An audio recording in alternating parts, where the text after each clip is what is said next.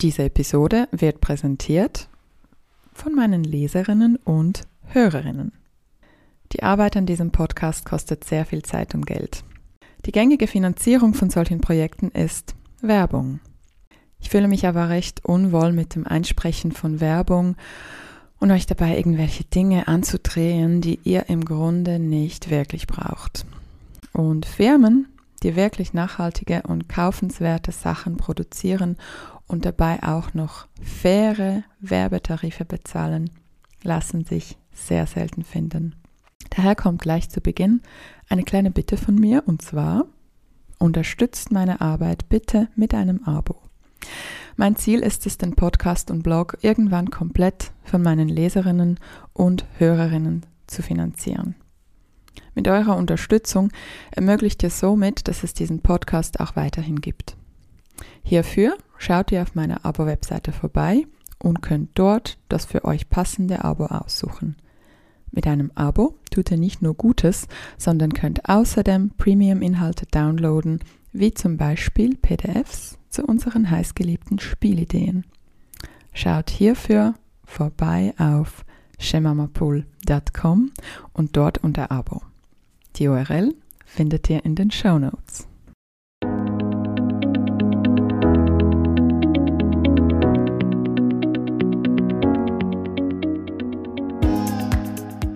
Hallo und willkommen zum Go Hug Yourself Podcast.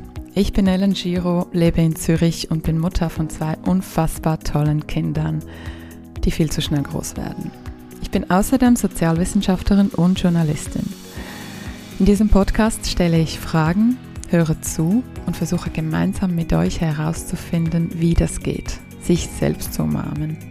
Ich möchte verstehen, wie das mit der berühmten Selbstfürsorge und erfüllte Muttersein in unserer Zeit wirklich funktioniert und wie wir mit Erziehung die Welt verändern können.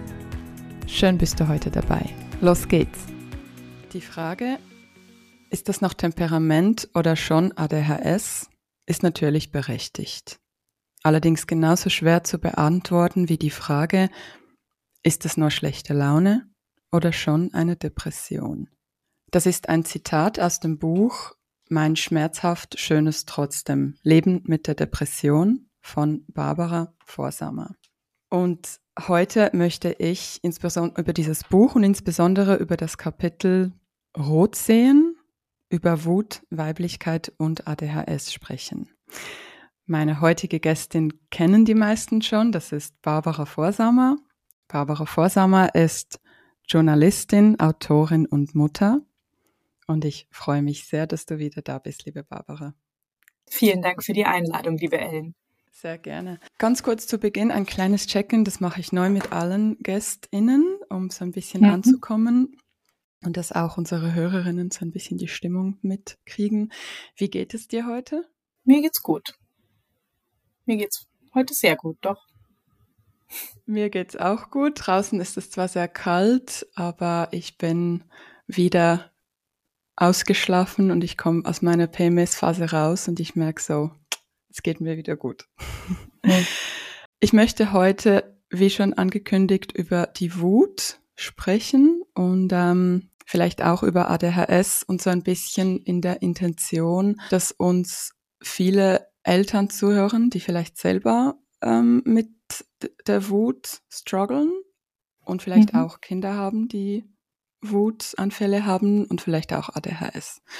So ein bisschen aus dieser Richtung. Zu Beginn, du schreibst in deinem Buch, mein schmerzhaft schönes trotzdem, dass ich das Buch liebe, wisst ihr schon. Ich mache jetzt nicht noch mehr Werbung, aber das ist wirklich ein wahnsinnig gutes Buch.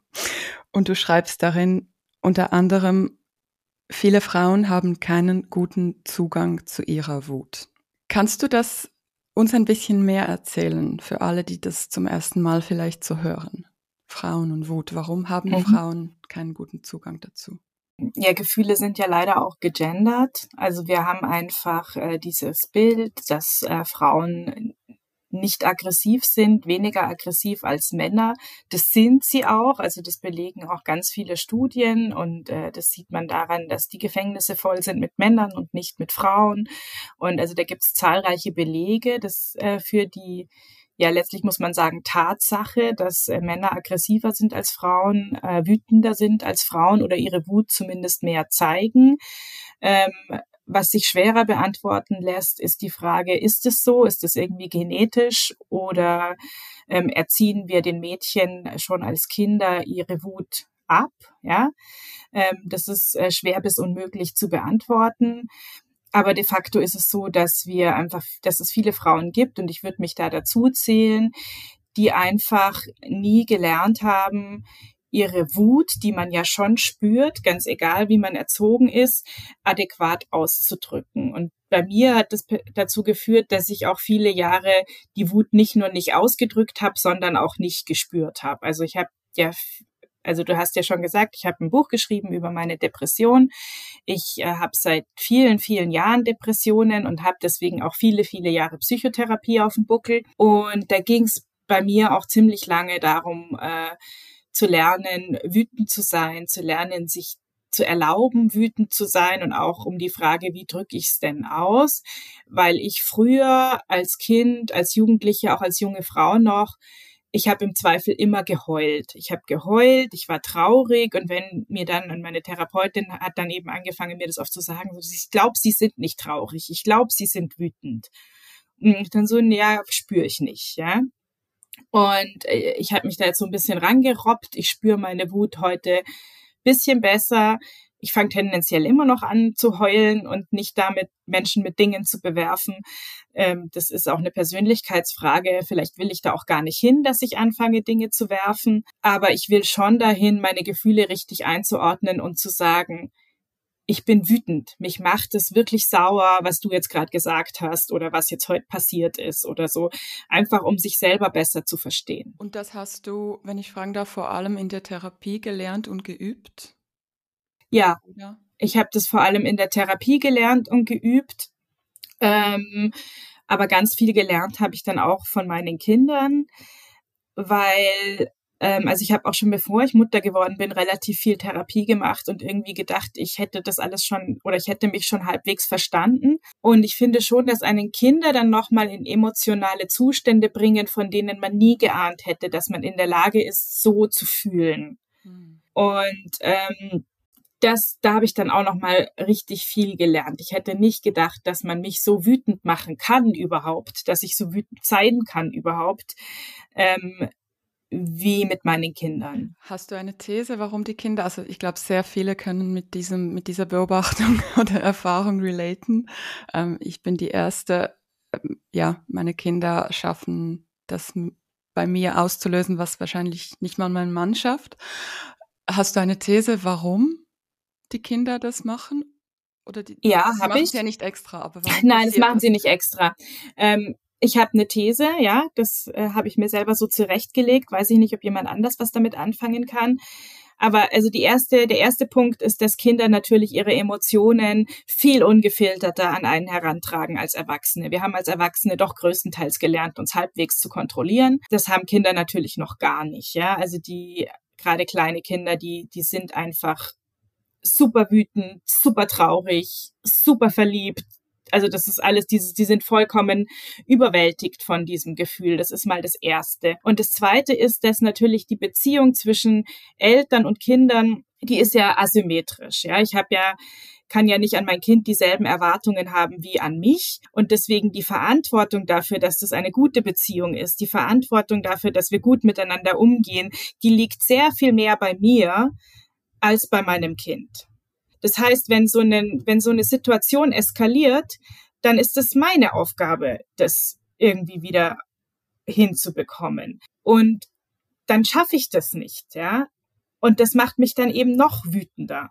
Und dadurch, dass ich dann aber, und, und ich bin verantwortlich dafür. Und das ist dann einfach ein Druck wo ich das Gefühl habe, dass das macht mich dann einfach noch viel wütender, dass ich auch noch verantwortlich bin dafür, das jetzt irgendwie zum Laufen zu bekommen. Ja.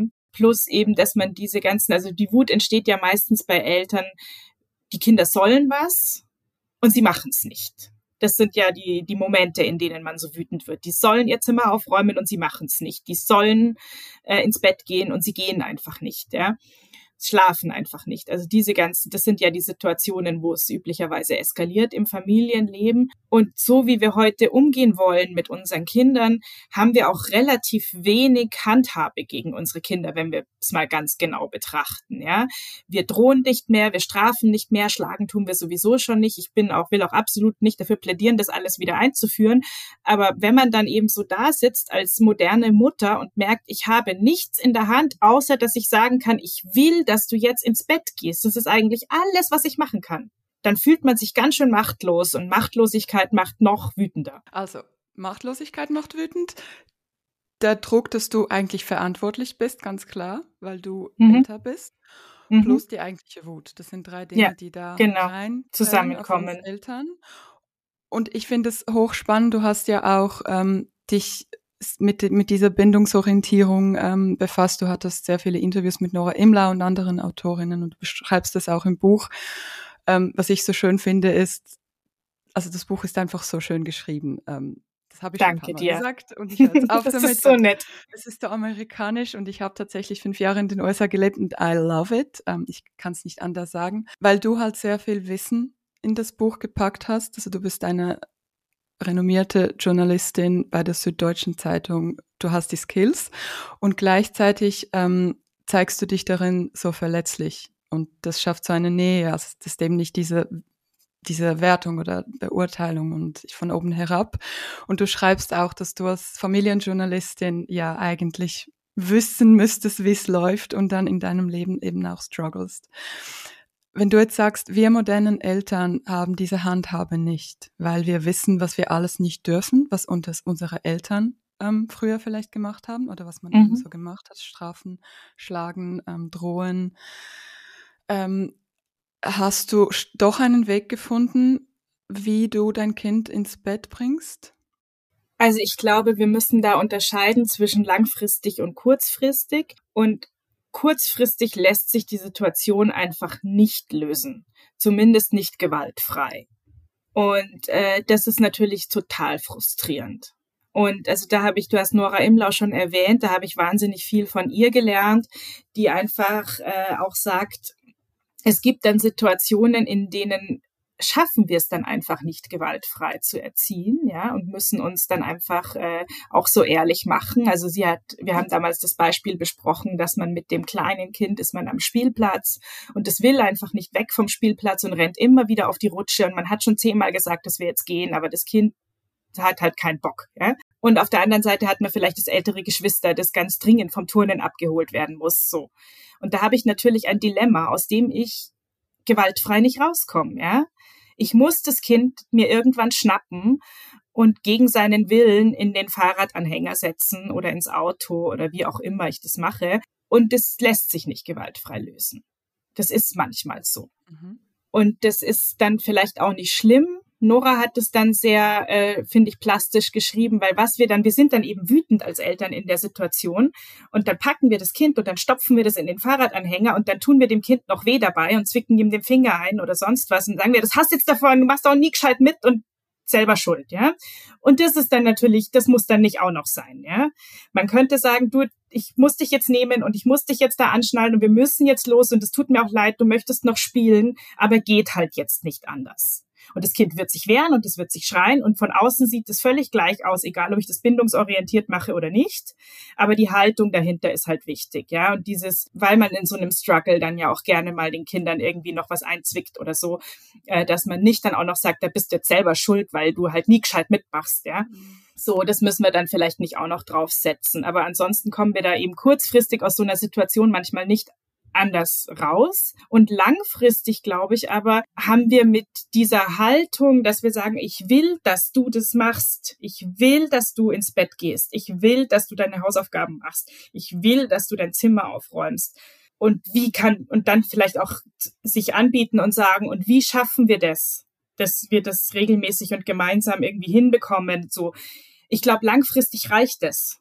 Mhm. Das kommt uns nicht so vor, weil wir natürlich immer wieder täglich in diesem Struggle sind, oft, äh, oft über Wochen und dann denken wir, es bewegt sich einfach gar nichts. Aber langfristig, glaube ich, kommen wir mit dieser Haltung schon sehr weit. Also ich, wenn ich mich erinnere, als meine Kinder Kleinkinder waren, da war das Zähneputzen ein Drama, ja. Und ich dachte mir, ich krieg das nie hin. Und wie soll ich das schaffen, meine Kindern gewaltfrei die Zähne zu putzen, wenn sie sich jeden Tag so wehren und das jeden Tag so eine Schreierei ist, ja. Und auf der anderen Seite aber ich der Meinung bin, Zähneputzen ist einfach wichtig. Das ist nicht diskutabel, ob wir das machen oder nicht. Mhm. Und ich glaube, mit dieser Haltung, wir streiten uns heute nicht mehr. Irgendwann ist es dann so. Und Zähneputzen ist nichts mehr, worüber wir uns jeden Tag streiten, sondern das ist einfach fest im Programm. Ich glaube, diese Haltung ist ein mega Stichwort, weil die Kinder spüren das ja. Also man mhm. kann ihnen sagen, was man will. Sie lesen unsere Körpersprache und wie wir uns verhalten und schlussendlich ahmen sie das auch nach. Also so viel zur Erziehung. Eigentlich genau. Und ich glaube, was wir, den Fehler, den wir halt oft machen, wenn wir dann verzweifelt sagen, aber es funktioniert bei mir doch nicht, ist eben, dass wir nur kurzfristig schauen. Weil es funktioniert natürlich nicht an diesem einen Abend. Mhm das kann schon sein, dass ich irgendwie Vor Vorbild bin und das ganz gut vermittel, was ich eigentlich will von meinen Kindern. Und heute haben sie trotzdem keinen Bock und morgen auch nicht und übermorgen auch nicht. So. Und deswegen kann ich schon viele, viele Eskalationen und viele, viele Situationen haben, wo es einfach hinten und vorne nicht funktioniert.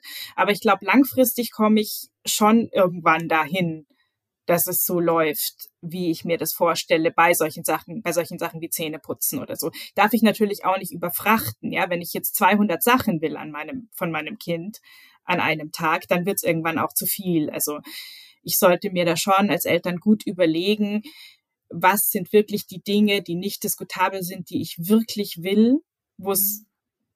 die ich jetzt auch durchsetze weil wenn ich den ganzen Tag dastehe und sage, ich will dies, ich will das, ich will jenes, dann werden die Kinder irgendwann taub und sagen, du kannst mich mal, du willst andauernd irgendwas von mir. Ja, Alfie Kohn sagt ja das so schön, choose your battles wisely.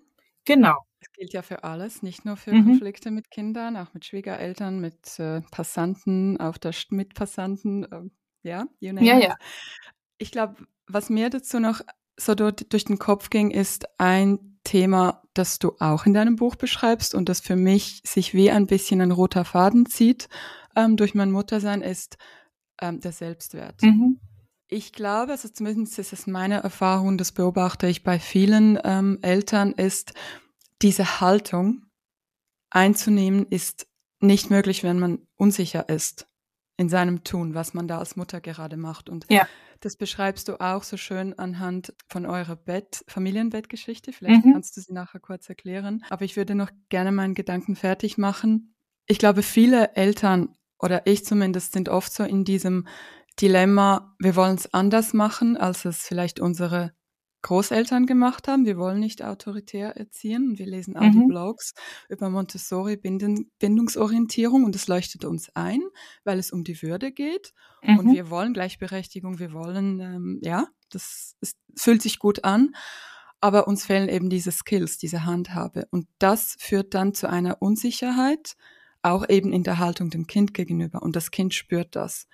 Und das hat mir bei Jesper Juhl extrem geholfen in seinem Buch Nein aus Liebe, dass er wirklich aufzeigt, dass wir dem Kind keinen Gefallen damit machen, wenn wir, wenn sie lernen, dass wir so unsicher sind und nicht führen können. Und ich glaube, dieses Selbstvertrauen und, und auch der Selbstwert, den aufzubauen, ist wahnsinnig wichtig. Und darüber schreibst du ja auch in deinem Buch. Also eine These ist ja von dir, dass du schreibst, und du musst mich korrigieren, wenn ich das jetzt falsch zitiere, weil ich mache das jetzt aus dem Kopf, dass dieses Selbstwert ja oft die Wurzel von den meisten seelischen Erkrankungen ist, also der tiefe Selbstwert.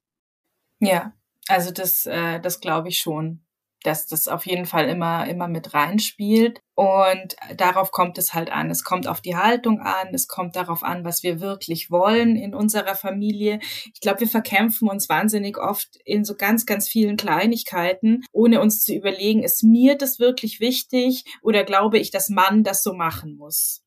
Und ähm, du hast jetzt Jesper Juhl erwähnt äh, und Nora Imlau hast aber auch schon erwähnt. Und jetzt mache ich ein bisschen Werbung, weil ich wirklich finde, dass sie das unglaublich gut macht in ihrem Buch Mein Familienkompass, das ich sehr empfehlen kann, äh, da einfach mal einen Schritt zurückzugehen von irgendwie, wie schaffe ich es, dass meine Kinder Gemüse essen und rechtzeitig ins Bett kommen und ihre Hausaufgaben machen und ihr Zimmer aufräumen und wir trotzdem noch ein friedliches, harmonisches Familienleben haben. Wie kriegen wir das hin? Sagt, wir verkämpfen uns methodisch in diesen ganzen Kleinigkeiten Möglichkeiten. Und sie empfiehlt eben wirklich zu schauen, okay, was ist uns wichtig. Also sie nennt es den Nordstern. Bei den Begrifflichkeiten kann ich dann teilweise nicht mehr so mitgehen, aber das ist ja auch Geschmackssache, wo man wirklich sagen kann, okay, was für eine Familie wollen wir sein? Wie wollen wir miteinander umgehen? Was sind unsere Werte? Was ist uns wirklich wichtig?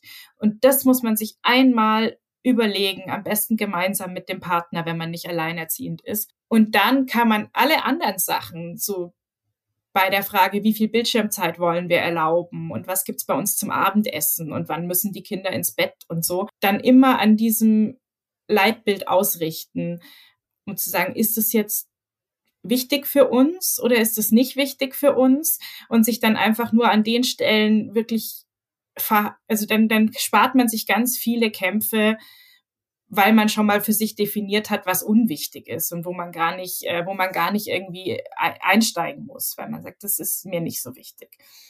Choose your battles wisely, hast du ja auch schon gesagt. Ja, natürlich will ich, dass meine Kinder sich gesund ernähren und gute Noten haben und ihre Hausaufgaben machen und ihr Zimmer aufräumen und schöne Freundschaften haben äh, und beim äh, Haushalt helfen und, und, und. Das will ich alles, ja. Aber wenn ich das alles gleichzeitig will, dann überfordere ich sie total. Und deswegen muss ich mir schon überlegen, was ist mir am wichtigsten und bei welchen Sachen sage ich auch mal, es ist mir heute wurscht. Absolut. Also ich, das Buch ist da hinten irgendwo im Regal und die Nora war auch schon im Podcast zu genau diesem ja. Buch. Wir, wir haben da ja. wirklich ein wahnsinnig schönes Gespräch geführt. Und das ist eigentlich das Mantra ist, was brauche ich und was brauchst du? Genau. Und das lässt sich wirklich auf alle Beziehungen anwenden. Und ich finde es auch so wichtig, dass wir unseren Kindern das vorleben, dass sie sich diese Frage stellen, was brauche ich, was will ich? Mhm. Und dass es auch okay ist, wenn man das mal nicht weiß, wenn es auch die Mama mal nicht weiß. Mhm. Ich glaube, das hilft auch enorm, um mit diesem Druck ähm, und schlussendlich auch mit dieser Wut umzugehen. Wir kommen gleich zum Wutartikel. Zuerst würde ich aber ganz gerne noch einen abschließenden Punkt machen. Ähm, in diesem Dilemma der modernen Mutter, die oft unsicher ist, wie sie jetzt erziehen soll, nicht schimpfen, ja was dann. Was du in deinem Buch schreibst, ähm, und das finde ich so wichtig. Ich würde kurz vorlesen. Mhm. Ist das okay für dich? Ein Klar. Zitat aus Barbara Vorsamers Mein schmerzhaft schönes trotzdem. Ich erzähle diese Geschichte so ausführlich, weil sie zeigt, wie wichtig Hilfe von außen sein kann selbst dann, wenn sie keine neue Information enthält, sondern nur daraus besteht, dass jemand sagt, du darfst das, du machst es richtig, weiter so. Zitat Ende. Das ist, ähm, du schließt damit die Familienbettgeschichte ab und ich finde es eben, es kann sehr oft können es Dinge sein, die wir schon gehört haben. Und diese Meinung von einer außenstehenden Person kann sehr helfen. Einfach allen, die jetzt zuhören und denken, ja, wie finde ich zu dieser ähm, Haltung, zu diesem selbstbewussten Haltung meinem Kind gegenüber?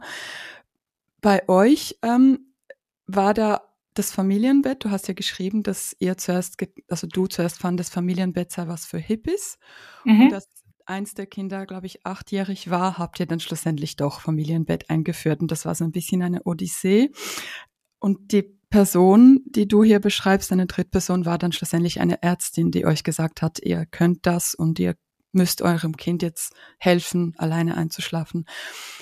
Magst du kurz die Story erzählen, wie, wie das war mit dem Familienbett? Also warum das Kind schlussendlich, warum ihr das doch gemacht habt? Also das kann ich gerne erzählen, wobei das Zitat, das du gerade vorgelesen hast, sich ja dann schon wieder auf das Abschaffen des Familienbetts bezogen hat. Ne? Also wir haben wahnsinnig spät uns erst dazu entschlossen, ähm, ein Familienbett aufzubauen. Da waren meine Kinder in einem Alter, wo andere Familien das wieder abbauen, was einfach daran lag, dass meine Tochter sehr lange sehr viel Einschlafbegleitung gebraucht hat. Plus, sie ist die Ältere. Wir hatten dann auch noch einen kleinen, äh, vier Jahre jünger, der auch noch wahnsinnig viel Einschlafbegleitung gebraucht hat, weil er auch noch sehr klein war. Und das hat uns an den Rande des Wahnsinns gebracht. Und dann haben wir uns irgendwann entschieden, komm, dann bauen wir drei IKEA-Malms, schrauben wir aneinander und dann machen wir das jetzt, um einfach bisschen Ruhe reinzubringen in unsere Abende. Und das hat dann auch vorübergehend wirklich uns sehr entlastet. Deswegen glaube ich auch nach wie vor, dass es die richtige Entscheidung war. Aber wie gesagt, du hast gerade schon gesagt, äh, mein Kind war da schon acht. Und das war auch klar, das ist jetzt nicht eine Lösung für ein paar Jahre, sondern eine Lösung für, ich glaube, wir hatten es dann ein Jahr oder anderthalb oder so. Weil ich dann irgendwann schon sagte, sie, dann war sie schon neun. Das ist ein Alter, wo ich möchte, dass mein Kind alleine einschläft, dass sie das auch lernt und dass sie das auch kann. Und das war dann irgendwann eben meine oder unsere Entscheidung, dass wir das jetzt von ihr verlangen und das Familienbett dann wieder abgebaut haben und sie letztlich auf eine Art gezwungen haben, in ihrem eigenen Bett einzuschlafen.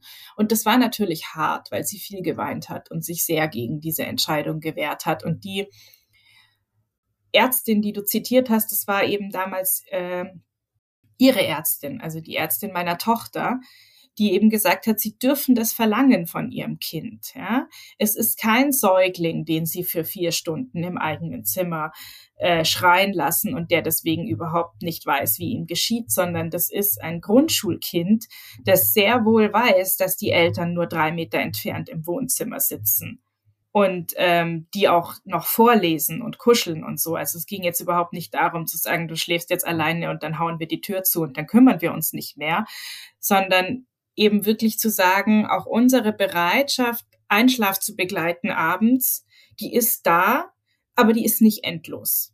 Irgendwann ist auch mal gut, ja. Und dann haben wir das gemacht und mir hat das einfach sehr gut getan, dass damals eben auch Magdalenas äh, betreuende Ärztin gesagt hat, dass wir das quasi dürfen, ja, auch gegen ihren Willen. Weil sie hat einen sehr starken Willen, den drückt sie auch sehr lautstark aus und das war schon nicht so schön, das dann durchzusetzen. Aber so ist es jetzt. Und ich fand das einfach super wichtig, auch weil wir ja, ähm, also inzwischen ist sie ja noch mal ein paar Jahre älter, weil dann irgendwann es nicht nur darum geht, dass wir nicht Einschlaf begleiten wollen, sondern es dann irgendwann in einem bestimmten Alter auch darum geht, dass der Skill alleine einzuschlafen, dass sie den dann auch braucht nicht uns zuliebe, sondern weil sie ins Schullandheim fährt und da niemanden haben kann, der sich zwei Stunden zu ihr setzt. So, also das kam dann ja auch noch dazu. Sie ist dann, sie ist noch nie ins Schullandheim gefahren, weil dann die Pandemie war und so. Aber irgendwann wird es kommen und äh, ich hoffe, dass sie das dann eben auch schafft, alleine einzuschlafen. Ja, weil das ein Skill ist, den wir alle brauchen, dass wir uns auch ein bisschen selber beruhigen können. Ja, und ich finde das so eine wichtige Geschichte, weil das eben auch aufzeigt, es ist ein bisschen eine Odyssee und, und bei mir war das auch so, das Familienleben ist eine ständige Entwicklung. Meine Bedürfnisse verändern sich, die meines Partners, die meiner Kinder, ständig. Wir müssen unsere Möbel neu arrangieren. Permanent. Neue, neue Kleider und natürlich auch, was mit uns läuft. Und ich finde, einerseits finde ich das so schön, dass ich all die Bilder von Geborgen wachsen und auch Nora Imlau und von diesem Familienbett als junge Mutter miterleben durfte, weil es war für mich wirklich wunderschön, mit meinen Kindern die ersten Jahre zu schlafen. Vor allem, solange sie noch so klein waren. Ich merke jetzt ins Größere, mhm. und da geht einfach nicht. dass ich schlafe wirklich nicht. Ich kann mich nicht erholen, wenn ich mit ihnen im Bett bin mhm. oder wenn eins in der Nacht kommt. Und es kann ja wirklich was sehr Schönes sein und gleichzeitig kann das einen eben auch so verwirren, weil man das Gefühl hat, ähm, man schadet vielleicht seinem Kind, wenn man es zu früh ausquartiert und da kommt wieder diese Unsicherheit rein.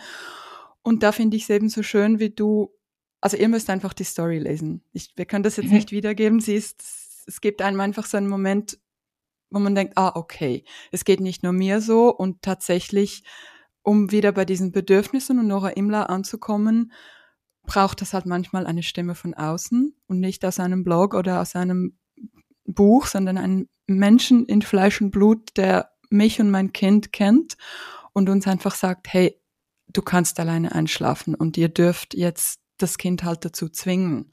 Und dann eben auch diese Geschichte, die du geschildert hast, dass sie dann in der Nacht schreiend im Gang rumstand und dann doch zu euch kam und das einfach aushalten lernen, schlussendlich ihr mhm. zuliebe, damit sie den Skill ja. einfach hat.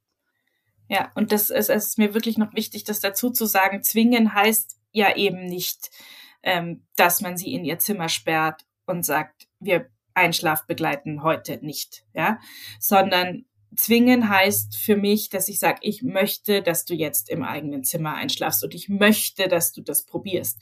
Und wenn das dann hinten und vorne nicht funktioniert und sie weinend im Gang steht, dann tröste ich sie natürlich. Also es geht nicht also zwingen hört sich sehr gewaltvoll an. Und auf eine Art ist es natürlich auch gewaltvoll, weil ich was will, was sie nicht will und ich setze das durch. Ja, das ist Gewalt, lässt sich auch nicht ähm, schönreden. Aber es geht mir schon darum zu sagen, das habe ich dann versucht, einerseits durch Klarheit, aber andererseits auch durch und ich helfe dir dabei, ja, und ich tröste dich, wenn es dir dabei schlecht geht, aber ich weiß auch, dass du das schaffen kannst mit der Zeit und und das kriegen wir gemeinsam hin. Und es ist einfach dieses Gewurschtel und ich glaube, damit müssen wir auch eben zurechtkommen als Eltern oder generell als Menschen, dass es ein Gewurschtel ist. Es ist nicht heute mit der richtigen Methode von heute auf morgen irgendwie super läuft, sondern dass wir uns da durchwurschteln, dass wir zwei Schritte vor, eins zurück, hin und her und dass wir, dass es immer nur darum geht, einen Modus zu finden, der jetzt funktioniert, weil wir, wie wir unsere Bedürfnisse und wie unsere Beziehung jetzt ist. Und das ist, das sagtest du auch gerade eben schon, eben alles nicht in Stein gemeißelt. Unsere Kinder werden älter, dann haben sie andere Bedürfnisse, dann müssen wir das Zimmer umbauen. Ähm, dann braucht's einen anderen Kleiderschrank, dann braucht, dann will das Kind nicht mehr die Regale mit den Spielsachen, sondern braucht was anderes. Also ähm, das sieht man an den Möbeln sehr klar, aber noch viel mehr ist es natürlich sich, da sieht man es nicht so gut, aber noch viel mehr betrifft es die Beziehungen. Wie viel Nähe brauche ich, wie viel Distanz brauche ich? Ähm, das ändert sich permanent und deswegen müssen wir da permanent anpassen und reibungslos läuft es nie, diese Anpassung. Und ich glaube, das ist sowieso was, von dem wir uns komplett verabschieden sollten, dass wir irgendwie mit der richtigen Methode ein super harmonisches Familienleben haben. Also harmonisch und einfach und und äh, ohne viel Aufwand und so. Das ist nicht im Angebot beim Thema Familie. Das wird uns zwar gerne verkauft von der Werbung und von diesem äh, patriarchalen Bild der mhm. harmonischen mhm. Familie, aber existiert nicht, also zumindest nicht in nee, unserer Gesellschaft. Existiert nicht. Und das ist aber auch nicht schlimm. Mhm. Also das ist, wir sind keine, wir sind keine dysfunktionale Familie, nur weil wir Konflikte haben, auch heftige Konflikte, sondern das ist komplett normal. Und die halten wir dann aus und da wurschteln wir uns durch. Und das ist mir so wichtig, dass wir, dass wir nicht denken, wenn ich jetzt alle Ratgeberartikel aus der Süddeutschen Zeitung auswendig lerne und anwende, dann habe ich keinen Stress mehr, sondern Stress und Streit und immer neue Anpassungen und eben immer neues Gewurstel, das ist Familienleben. Das ist es halt. Ich mache ja neuerdings eine ADHS-Therapie und es erklärt so vieles. Also ich habe hier auch so eine Schildkröte. Ich werde auch irgendwann mir ein, eine Schildkröte hier tätowieren lassen. Ich muss nur noch überlegen, wie das Bild Um dich daran erinnern, dass du langsam machen musst. Und dass eben alles ein Prozess ist. Mhm. Und ich glaube eben dieser Prozess, das, das nimmt einem auch so viel Druck als Mutter, wenn eben nicht alles so perfekt läuft wie in diesen Bildern, die wir uns ähm, irgendwie in unseren Köpfen rumschwirren, sondern es ist ein Prozess und ähm, es ist ein Gewurschtel. Und ich glaube auch ein Satz, der mir sehr, sehr geholfen hat von dir. Ich bin nicht sicher, ob du ihn im Buch schreibst oder ob du mir das im letzten Gespräch gesagt hast, ist, du wirst scheitern. Ja. Get ready. Ja. Und ich glaube, so diese Einsicht, dass das sowieso kommt, ähm, dieses Scheitern, dass das ganz normal ist und das dazugehört und auch gut ist, kann auch wahnsinnig viel Druck nehmen. Total. Und es ist ja auch nicht so, dass man scheitert und dann für immer gescheitert am Boden liegt, sondern dann geht was schief, dann ist was nicht optimal gelaufen, dann repariert man das, dann schaut man, dass man die Beziehung auch wieder repariert bekommt, falls da was kaputt gegangen ist, dann passt man den, den Modus, wie man das eben in der Familie macht, an Und dann ist man irgendwann auch nicht mehr gescheitert. Also auch Scheitern ist ja nur ein Teil des Prozesses und nicht ein Zustand, der sich dann nicht mehr reparieren lässt. Aber es ist natürlich schwer, das einzusehen, gerade wenn man übermüdet und in einer emotionalen Situation ist, vielleicht mit einem wütenden Kind. Ähm, und wenn man sein Leben lang gelernt hat, dass Fehler nicht gehen, zum Beispiel Fehler mhm. in der Schule, dass das einfach ja. schlecht ist, dass wir fehlerfrei sein müssen. Und als Frauen sowieso mit dem ganzen Perfektionismus. Ja. Ich würde sehr gerne auf die Wut von Eltern kommen und auf deinen Artikel, das Anfang Jahr erschienen ist mhm. in der Süddeutschen Zeitung. Der Artikel heißt Meine Scham war groß und das ist ein Porträt, das Barbara Vorsamer geschrieben hat über eine Mutter, über eine sehr mutige Mutter, ja. die berichtet hat, dass sie einerseits ihr Kind geschlagen hat und dann aber auch, ähm, und das schätze ich extrem an deinen Artikeln und Texten, dass du diese, das Konstruktive ist so stark. Also es hat wirklich auch ähm, Anregungen darin, wie sie da damit umging. Vielleicht als allererste Frage, wie war das für dich bei diesem Artikel? Ähm, wie war das für dich, den Artikel zu schreiben? Und die Gespräche mit dieser Frau? Also ich war sehr beeindruckt von dieser Frau. Also ich werde auch oft gefragt, wie hast du die gefunden? Ja? Und ähm, ich habe inzwischen das Privileg, dass Menschen, die meine Arbeit kennen, manchmal auf mich zukommen und sagen, ich habe eine Geschichte zu erzählen. Ich würde sie gern dir erzählen. Ähm, möchtest du sie erzählt bekommen? Ja? So, und so war das äh, bei, bei dieser Frau. Und das äh, fand ich sehr mutig und sehr toll. Und ich dachte dann eben auch, es muss erzählt werden, weil was ja auch drinsteht in dem Artikel ist, dass Gewalt gegen Kinder einfach nicht so ein seltenes Phänomen ist, wie wir uns das wünschen würden. Also die die Mainstream. Also was sich verändert hat, ist die Meinung dazu, die Haltung dazu. Also der gesellschaftliche Mainstream ist inzwischen der Meinung, Kinder soll man nicht schlagen. Das hat sich durchgesetzt. Aber Kinder tatsächlich nicht zu schlagen, niemals. Das schaffen nicht alle. Hm. Also ich, ich muss mich jetzt, äh, habe die Zahlen nicht im Kopf, aber ich glaube, es ist fast die Hälfte, die sagt, zumindest ist es mal vorgekommen. Und bei dieser Frau ist es eben nicht nur mal vorgekommen, sondern sehr regelmäßig. Und der sind einfach immer wieder die Sicherungen durchgebrannt, eben auch, weil das Kind nicht funktioniert hat. Und du wolltest ja heute auch über ADHS sprechen. Mhm. Das, der Sohn von dieser Frau hat eben auch diese Diagnose, hatte Lernschwierigkeiten. Und was mich auch so bewegt hat, war dieser Satz von ihr so, ich wollte eine entspannte Mutter mit ganz normalen Kindern sein, ja in einer gleichberechtigten Beziehung. So, und an der gleichberechtigten Beziehung scheitern ja schon die allermeisten. Und an der Entspannung. Die gleichberechtigte Beziehung ist gemeint zum Mann, zu ihrem Partner. Zum Mann, genau. Ja, nicht zum genau. Kind, weil das ist ja die Nee, nicht zum Kind. Nee, nee, ja. Entschuldigung, ja. das habe ich jetzt, äh, den habe ich den Satz falsch rumgedreht. Naja, genau, die gleichberechtigte Beziehung zum Mann. Und schon da äh, scheitern ja die allermeisten. Mhm. Ja, und dann ist man, ist doch die Mutter diejenige, die die ganze Mental Load und die ganze emotionale Arbeit zu tragen hat. Äh, und so war das bei ihr auch. Und dann hat man womöglich ein Kind, das einfach nicht gescheit funktioniert. Und an der Stelle habe ich mich bei ihr auch total wiedererkannt, weil ich das eben auch äh, so erlebt habe. Und ich wollte auch eine entspannte Mutter sein. Ja, ich habe mich auch ganz lang dagegen gewehrt, dass meine Tochter irgendwas hat oder dass die irgendwie besonders ist oder so, weil ich will nicht die Akademikermutter sein, die vom Ergotherapeuten zum Kinderpsychiater zum Schulpsychologen läuft und sagt, bitte kleben Sie beim Kind ein Label auf, weil das funktioniert nicht gescheit und das kann gar nicht an mir liegen und das so. So will man ja nicht sein. Und deswegen ähm, habe ich mich da auch lang dagegen gewehrt. Und diese Mutter hat sich noch mehr dagegen gewehrt und äh, hat letztlich immer gesagt, sie kriegt es selber hin. Und äh, es ist aber nicht leicht, entspannt zu bleiben, wenn die Umstände schwierig sind und wenn das Kind Lernschwierigkeiten hat und wenn das alles nicht funktioniert.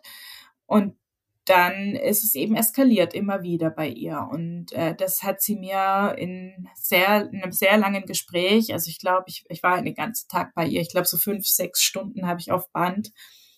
Ähm, die Zeit nehme ich mir sehr gerne, wenn, wenn die Protagonistinnen dazu bereit sind, weil ich einfach finde, dass, dass man dann einfach näher rankommt, wenn man wirklich lange Zeit hat und zwischendurch auch mal spazieren geht und über was anderes redet, um sich wieder zu entspannen. Genau, und die war da sehr offen und was ich auch interessant fand, ist, dass sie eben erzählt, wie schwierig es war, Hilfe zu bekommen, weil, also sie war zweimal bei der Erziehungsberatungsstelle mhm. und die erste Beraterin, was hat die gesagt? Äh, die erste Beraterin hat sie weggeschickt, dass sie sich mal halt entspannen soll. Und die zweite Beraterin hat dann gesagt, naja, das passiert schon ihr auch manchmal, dass sie ihr Kind so fest am Arm zieht, dass es dem Kind wehtut. Und ich meine, das ist was, das passiert uns natürlich allen mal, ja. Aber die Frage ist, in welchem Ausmaß. Und ich habe dann auch mit Jörg Fegert geredet. Das ist ein äh, Psychiater, ähm, der, der, also dessen äh, Schwerpunktgebiet ist äh, Gewalt gegen Kinder. Und der sagt, naja, Täter oder überhaupt Menschen, die etwas Schlimmes berichten wollen, die fallen nicht mit der Tür ins Haus und sagen, ich schlage meine Kinder, sondern es wird immer erstmal umkreist, auch in Beratungsstellen. Das haben wir auch, wenn Menschen von Missbrauch berichten wollen oder von Mobbing oder von sonst was. Ähm, die Beraterinnen und Berater müssen da einfach geschult sein, auf die kleinsten Anzeichen zu äh, achten, weil die Menschen üblicherweise nicht zur Tür reinlaufen und sagen, ich werde sexuell missbraucht, sondern erstmal Andeutungen machen, um sicher zu gehen, dass man überhaupt sprechen kann. Genau, und äh, die hat sich dann selber irgendwie da rausgewurschtelt, war entsprechend schwierig. Und ich glaube, dass ihre Geschichte ungewöhnlich krass ist. Aber was nicht ungewöhnlich ist, was sehr viele kennen, das äh, belegen auch Befragungen, ist, dass das mal vorkommt, dass das eigene Kind einen so wütend macht, dass einen die Hand ausrutscht dass man, und das äh, ist ja auch, äh, tut nicht weniger weh, hat Jörg Fegert gesagt zu mir, ähm, dass man Sätze sagt, die wirklich nicht freundlich sind. Also, dass man sagt, wieso bist du so und wieso kannst du nicht einmal gescheit mitmachen und nie machst du und immer machst du. Also, dass man so, und das, das rutscht einem ja auch wahnsinnig schnell raus, gerade wenn das Sätze sind, die man vielleicht selber in der Kindheit gehört hat. Ja, also das geht, glaube ich, auch allen Eltern so, dass man irgendwann steht man da und hört die eigene Mutter oder den eigenen Vater aus dem Mund, aus seinem eigenen Mund sprechen und denkt, das wollte ich doch nie sagen. Wo kommt denn das jetzt her? So, und das sind einfach Dinge, die wir alle kennen und äh, deswegen wollte ich diese Geschichte auch aufschreiben. Ähm, ja, um, um einfach zu zeigen, das gibt es und ja, die Menschen, die in dieser Situation sind, die brauchen auch Unterstützung. Mhm. Genau, ich glaube, darum finde ich das auch so wertvoll, weil es wird ja viel über Gewalt geschrieben und ähm, gerade in der Schweiz ist das erst seit diesem Jahr oder glaube ich Ende letztes Jahr, das war eine lange ähm, Abstimmung im Parlament, ist es tatsächlich auch in der Verfassung verboten, ausdrücklich, also das so ein Artikel. Kinder zu schlagen? Das hat gefällt.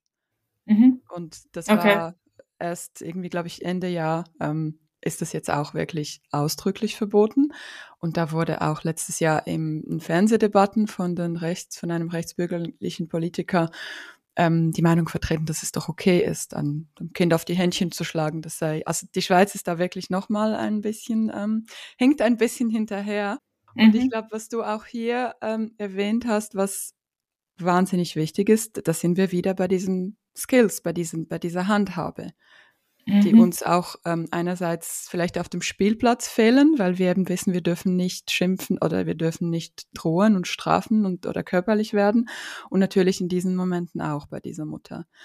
Ja. Und ich würde gerne ähm, eben das Konstruktive, finde ich so super.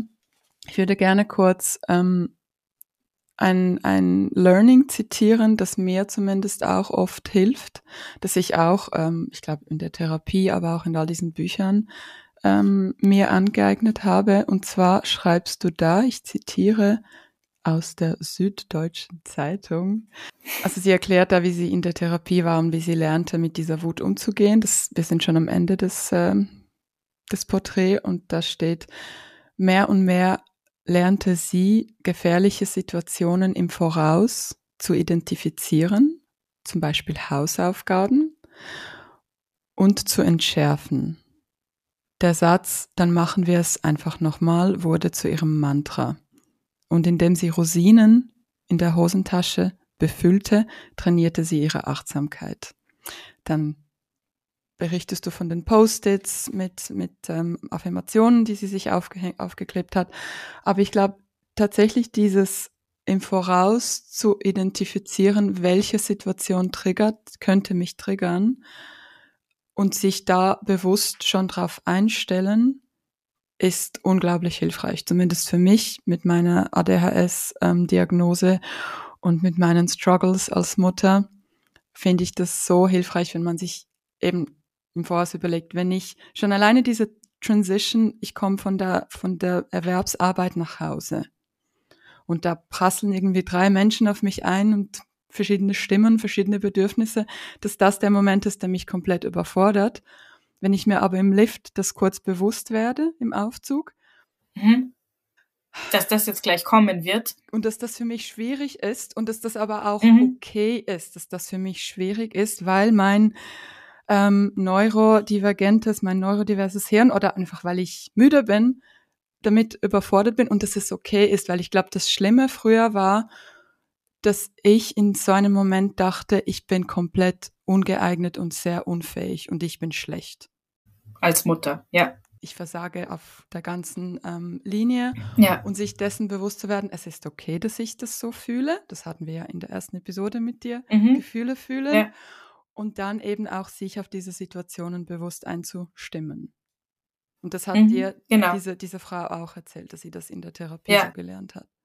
Ja, ich glaube, das ist auch ganz wichtig, dass man sich das eingesteht, dass manche Sachen schwierig sind. Also ich, mir geht's immer so, dass wenn ich, also am schlimmsten ist es, fühlt man sich, wenn man etwas äh, macht und man dachte, es wird ganz leicht und man kann das und dann wird's super schwierig das ist extrem frustrierend. Und wenn man aber an was rangeht und vorher schon weiß, das könnte jetzt echt hakelig werden, das wird mir jetzt schwer fallen. Und dann ist es so. Dann ist es nicht ganz so schlimm, wie wenn man gedacht hat, man, man fliegt da jetzt so durch. Ja? Und ähm, da muss ich sagen, Erziehung habe ich mir leichter vorgestellt. So würde ich auch gerne äh, mir sparen, diesen Teil der Elternschaft, aber geht nicht. Und ähm, ich glaube, das war eben auch ein großer Teil, also das ist jetzt meine, meine Laiendiagnose ähm, gegenüber dieser Frau, die ich ja eben getroffen und gesprochen habe, dass bei der eben auch dazu kam, dass sie gedacht hat, das wird klappen und mit, wenn sie mit dem richtigen Mindset daran geht, dann wird das leicht sein oder nicht leicht, aber dann wird das eben gehen und das auch gedacht hat, wenn ich alles richtig mache, dann, dann funktioniere ich als Mutter und dann funktionieren meine Kinder und dann kriege ich das alles super hin. Mit, man braucht nur die, genug Planung und das richtige Mindset. Und dann erfährt sie oder erlebt sie, es kann einfach trotzdem alles ganz beschissen laufen obwohl du nichts falsch gemacht hast. Das kann einem einfach passieren im Familienleben oder in Beziehungen. Mm. Und das dann nicht auf sich selbst zu beziehen. Also da ist sie einfach wütend geworden und das kann ich total verstehen, wenn man sich eben verantwortlich dafür macht, dass das Kind in ihrem Fall eben die Matura macht oder gut in der Schule ist und dann klappt es nicht mit diesem Kind und dann könnte man die Wände hochgehen, ja. Und wenn man halt äh, von Anfang an eher die Einstellung hat, wir schauen mal, wie es diesem Kind in der Schule geht. Und dann schauen wir mal, ob das Abitur macht oder nicht. Und dann schauen wir mal, ob das eine besondere Förderung braucht oder nicht. Also da offener zu sein, ähm, das kann schon mal helfen. It's a process. Genau, es ist alles ein Prozess. Ich glaube, du machst einen perfekten Übergang zum ADHS und zu deinem Buch. Also ich werde mhm. den Artikel aus der Süddeutschen in den Show Notes verlinken. Da können das ähm, diejenigen, die den Zugang haben, lesen. Wirklich ein hochwertvoller Text. Und du, also die Frau hatte, ihr, ihr Sohn hat auch ADHS und eins deiner Kinder hat ja auch ADHS. Ist das korrekt? Genau. Genau, also bei der Frau, äh, bei meiner Protagonistin, da war es nie so ganz klar, weil sie sich eben, weil sie diese Diagnose nicht so richtig wollte. Mhm und sie sich deswegen auch nicht jetzt äh, sicher geholt hat. Also ich glaube, der hat diesen Zettel gibt's jetzt nicht, wo steht, dass der ADHS hat, aber es gab eben viele Menschen, die das vermutet haben und die ja empfohlen haben, da in eine Diagnostik und in eine Therapie zu gehen. Aber ich glaube, das hat sie nicht gemacht, wenn ich mich richtig entsinne. Genau, aber bei mir bei meinem Kind. Ähm, also vielleicht habe ich auch deswegen äh, mich so gerne auch mit dieser Frau unterhalten, weil ich gesagt habe, hier, das, wenn ich nichts gemacht hätte, wären wir da vielleicht auch gelandet. Weil, also du hast gerade schon gesagt, meine Tochter hat auch ADHS. Es hat sehr lang gedauert, bis wir bei dieser Diagnose dann endlich mal waren.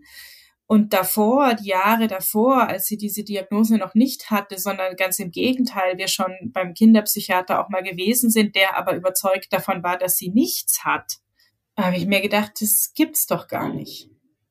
Hier eskaliert alles permanent, wir streiten uns, es funktioniert nichts. Was machen wir falsch? Ja, und da also diese Wut dann eben, dass das Kind nicht funktioniert, dass das überhaupt nicht das macht, was es soll, dass es die an, an den einfachsten Dingen scheitert, die habe ich auch sehr gespürt und das, ich war da sehr verzweifelt oder wir alle waren da sehr verzweifelt. Hm.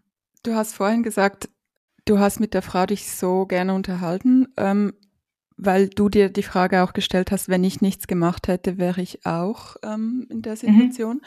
Was meinst du mit, wenn, wenn du nichts gemacht hättest? In Bezug auf ja, damit meine ich oder auf deine Tochter? In Bezug auf die Diagnostik, also dass man dann eben, also sich die Diagnose zu holen, also was heißt zu holen, mhm. ne? Also ich meine, die kann man ja nicht bestellen, sondern man geht, man lässt, man es, man das, wir waren dann einfach nochmal in der Klinik, haben diese ganzen Tests gemacht, die sind ja sehr aufwendig und wenn das jemand sehr gründlich macht, dann dauert es ja Stunden über Stunden, bis man dann das Gutachten hat, was jetzt los ist. Und wenn man dann diesen Zettel hat, auf dem steht, das Kind hat ADHS, dann hat man ja erstmal noch überhaupt nichts gewonnen.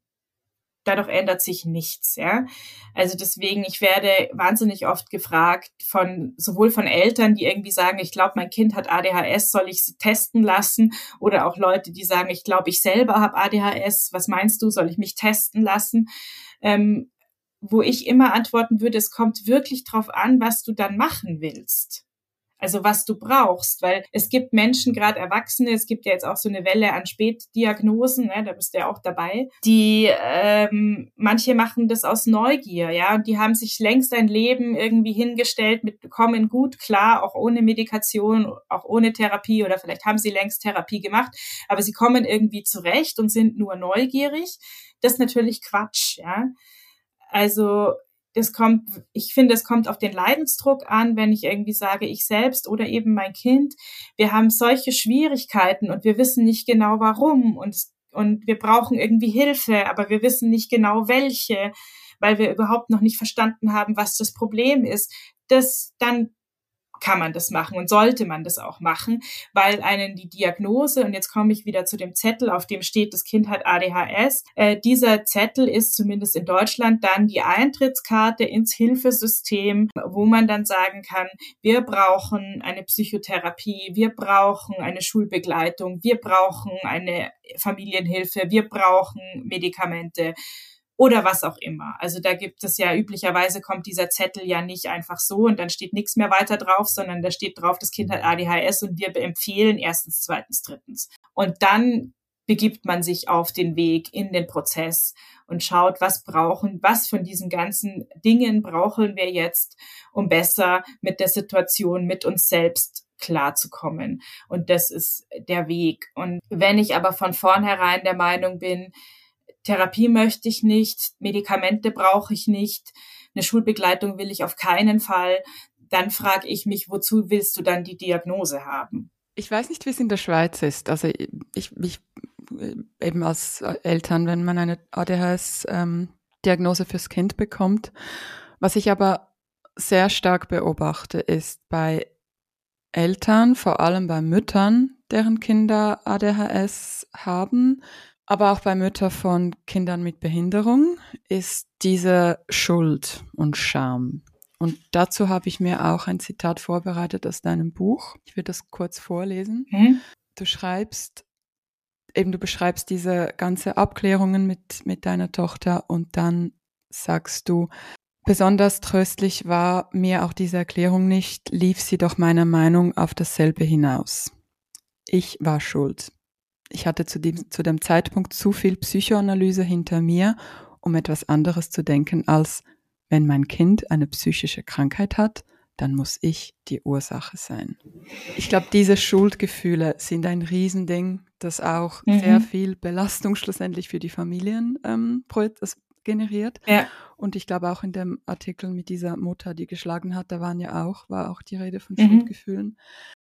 Wie konntest du schlussendlich diese Schuldgefühle ablegen? Oder für alle, die jetzt zuhören und sagen, ja, ich, ich fühle das, was kannst du da mitgeben?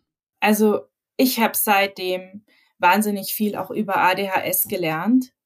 Und ADHS steht zwar im, im internationalen Diagnose-Klassifikationssystem unter der Überschrift psychische Krankheiten, aber wenn man irgendwo schreibt, dass es eine psychische Krankheit ist, was ich auch schon getan habe, dann hat man danach das Postfach voll mit Betroffenen und Aktivistinnen, die sagen, es ist keine psychische Krankheit. So, jetzt ist es von den Psychiatern, die da sich damit beschäftigen und die es täglich diagnostizieren, halt so eingeordnet. Ähm, weswegen äh, kann ich jetzt auch nichts dagegen machen. Aber was man schon dazu sagen muss, und das ist wichtig, ADHS ist anders als andere psychische Krankheiten, wie zum Beispiel eine Depression oder eine Angststörung, angeboren und nicht erworben. Also eine Depression kann auch angeboren sein oder kann aber eine Depression, eine Angststörung, ein, ein, ein Trauma, das sind Dinge, die können entstehen im Laufe eines Lebens, weil man Missbrauch erlebt hat oder weil man Gewalt erlebt hat oder weil man äh, gemobbt wurde. Also das sind Dinge, die können auch, die kann man auch erwerben. Und ein ADHS kann man nicht im Laufe des Lebens erwerben, sondern das ist eine, das ist eine neurologische Ausprägung. Deswegen spricht man ja auch von Neurodiversität. Äh, die Menschen, die ADHS haben, die sind so das, die sind nicht so, weil die Mütter falsch sind oder weil, weil sie traumatisiert sind oder sonst was, sondern ADHS lässt sich, lässt sich ja auch nicht heilen oder wegtherapieren. Das sagen einem ja auch alle Experten. ADHS ist eine Persönlichkeitsausprägung, die in der Regel einfach so ist. Und das wusste ich nicht, als meine Tochter die Diagnose bekommen hat. Das habe ich nicht gewusst. Ich habe gedacht, ADHS ist eine psychische Krankheit, genau wie eine Depression. Und ich selbst habe ja Depressionen schon viele Jahre und habe mich auch sehr lange damit beschäftigt, äh, was meine Eltern damit zu tun haben. Und als ich noch in der Psychoanalyse war, kam ich auf den Trichter sehr viel. Heute würde ich auch sagen, naja, so ganz stimmt es jetzt auch nicht. Ja, also das ist jetzt auch wirklich nicht so, dass meine Depression sich ausschließlich äh, mit meiner Erziehung erklären lässt. Das ist auch ein Schmarren. Ähm, aber damals dachte ich so, und als wir dann eben anfingen, mit meiner Tochter zu Psychiatern und Psychotherapeuten zu gehen, hatte ich enorme Schuldgefühle, weil ich dachte, das muss alles an mir liegen, das habe ich alles ausgelöst, äh, dadurch, dass ich als Mutter so viel falsch gemacht habe. Also an dieser Stelle an alle, die zuhören, ich glaube, man kann das nicht oft genug sagen. Ihr seid in 99 Prozent der Fälle nicht schuld. Was ich auch so eindrücklich fand, ist, wie du beschreibst die Story mit der Lehrerin von deinem, von, mhm. von deinem Kind. Wie war deine Reaktion zu Beginn? Also sie hat das ja als erstes geäußert, was ich ehrlich gesagt wahnsinnig bemerkenswert finde, weil es gibt auch dieses wunderbare Buch Die Welt von Frauen und Mädchen mit ADHS. Das habe ich mhm. auch gelesen und, und das war so der Start meiner Journey ähm, mit meinem ADHS. Und darin wird beschrieben, dass ADHS bei Mädchen sehr oft nicht erkannt wird, wegen der Sozialisierung ja. Good Girls und die Jungs dürfen eben wild sein und deshalb man das bei Mädchen oft nicht erkennt. Bei deiner Tochter hat es die Lehrerin aber tatsächlich erkannt. Was war da deine Reaktion? als sie dich damit konfrontiert hat? Aber nur die Lehrerin, ne? Also wir sind dann ja auf den, auf den Impuls von dieser Lehrkraft dann auch zum Kinderpsychiater gegangen zum ersten Mal und der hat es dann wiederum nicht gesehen. Ja, mhm. also das ist schon alles immer schwierig gewesen. Ich fand es erstmal eine totale Frechheit. Ich meine, es ist jetzt auch schon sechs Jahre her. Damals war ich, äh, wusste ich nicht einen Bruchteil dessen, was ich heute über ADHS weiß, hatte enorme Vorurteile, eben auch nicht das Wissen, dass es neurologisch ist und so weiter, was ich alles gerade gesagt habe. Deswegen fand ich das erstmal eine Frechheit. Ich bin in Tränen ausgebrochen zu Hause dann. Ich habe meine Mama angerufen. Ich äh, war wirklich total mit der Welt am Ende und war dann eigentlich zwei Monate später oder weiß ich nicht mehr, wie lange es gedauert hat, als wir dann die erste Diagnostikrunde hinter uns hatten und der Kinderpsychiater nichts gefunden hat, total glücklich. Ich dachte, sehen Sie, die hat nichts, das ist ein normales Kind Und äh, jetzt wird hier bitte nicht mit dem ADHS-Stempel herumgeschmissen, ja, der ja auch viel zu sehr herumgeschmissen wird, auch von Laien. Das sollte man sich eigentlich sparen. Ähm, in dem Fall lag sie richtig, die Lehrkraft, ja, wie wir heute wissen. Aber trotzdem würde ich dafür plädieren, mit diesem Begriff und dieser Diagnose wirklich sorgsam umzugehen, weil wir im Moment, also das werde ich auch oft gefragt, ob ich glaube, dass ADHS überdiagnostiziert wird und dass man heute überhaupt nicht mehr in der Lage ist, ein äh, lebhaftes Kind auszuhalten, ohne ihm diesen Stempel draufzudrücken. Und darüber habe ich eine große Recherche gemacht vor ein paar Jahren mit meiner Kollegin Christina Berndt für das damals noch existierende Magazin SZ Familie, wo wir einfach auch geschaut haben, stimmt es? Ist diese Labelitis unter Eltern, die wir zu beobachten glauben, ist die ein Ding? Gibt's die wirklich? Und zumindest was die handfesten Diagnosen betrifft, über die es Statistiken gibt, wie ADHS, Dyskalkulie, Legasthenie, äh, Hochbegabung war auch noch dabei, gibt es keine Zunahme in den letzten 20 Jahren. Es werden nicht immer mehr. Das ist eine gefühlte Wahrheit, die vielleicht daher kommt, dass wir mehr drüber sprechen. Mhm. Und bei ADHS haben wir, wie halt bei den meisten psychiatrischen Diagnosen, immer das Problem, dass es nicht ganz glasklar ist, dass es schwer zu diagnostizieren ist und schwer von anderen Sachen auseinanderzuhalten ist. Was wir zum Beispiel allein daran sehen, dass der eine Psychiater in der ersten Klasse das bei meiner Tochter nicht erkannt hat und dann zweieinhalb Jahre später die andere bei meiner Tochter gesagt hat, es ist glasklar. Sowas hört man immer wieder von Menschen, die von ADHS oder auch von anderen äh, äh, psychi psychischen Diagnosen Betroffene, weil das einfach nicht so leicht ist. Da kann man sich auch vertun. Und das heißt jetzt auch gar nicht, dass der erste Psychiater nicht äh, korrekt gearbeitet hat, sondern vielleicht hat sie es gut kaschiert. Äh, in dem, vielleicht war sie in dem Moment gut drauf, was auch immer. Also es sind einfach keine Schwarz-Weiß-Diagnosen, äh, wie jetzt irgendwie ein Corona-Test, wo man sich das Stäbchen in die Nase schiebt und danach weiß, ob man es hat oder nicht. Wobei wer schon mal zwei Diagnosen, äh, zwei Corona-Tests hintereinander gemacht hat, hat das vielleicht auch schon erlebt, dass das eine Ding hatte zwei Striche und das andere nicht. Also ist schwierig mit der Eindeutigkeit. Ja? Äh, und deswegen, äh, das wollte ich noch sagen, also wir haben glaube ich, keine Überdiagnostik und das Problem geht halt in alle Richtungen. Also ich kann jetzt auch nicht sagen, äh, man sollte vorsichtiger sein mit der Diagnose, weil also es, wir haben die Geschichte hat meine Kollegin Christina Berndt damals gemacht, die fand ich sehr beeindruckend. Die hat zwei äh, Jugendliche porträtiert. Der eine hatte ADHS, es wurde ihm aber nie diagnostiziert. Und der andere hatte kein ADHS, es wurde ihm aber fälschlicherweise diagnostiziert. Und das sind beides schlimme Geschichten. Es ist einfach, es ist beides schlimm. Wenn es falsch diagnostiziert wird, ist es schlimm. Wenn es nicht diagnostiziert wird, ist es schlimm. Und deswegen kann ich da nicht mitgehen, dass ich sage, wir haben eine Überdiagnostik oder wir haben eine Unterdiagnostik, sondern äh, wir müssen halt versuchen, die richtigen Diagnosen zu bekommen. Und das ist nicht leicht. Also ich bin froh, dass ich keine Kinderpsychiaterin bin. Die haben echt einen schwierigen Job. Du hast mir auch in unserem Vorgespräch etwas gesagt, das mir sehr, sehr gut getan hat. Und vielleicht kannst du das nochmal für alle wiederholen.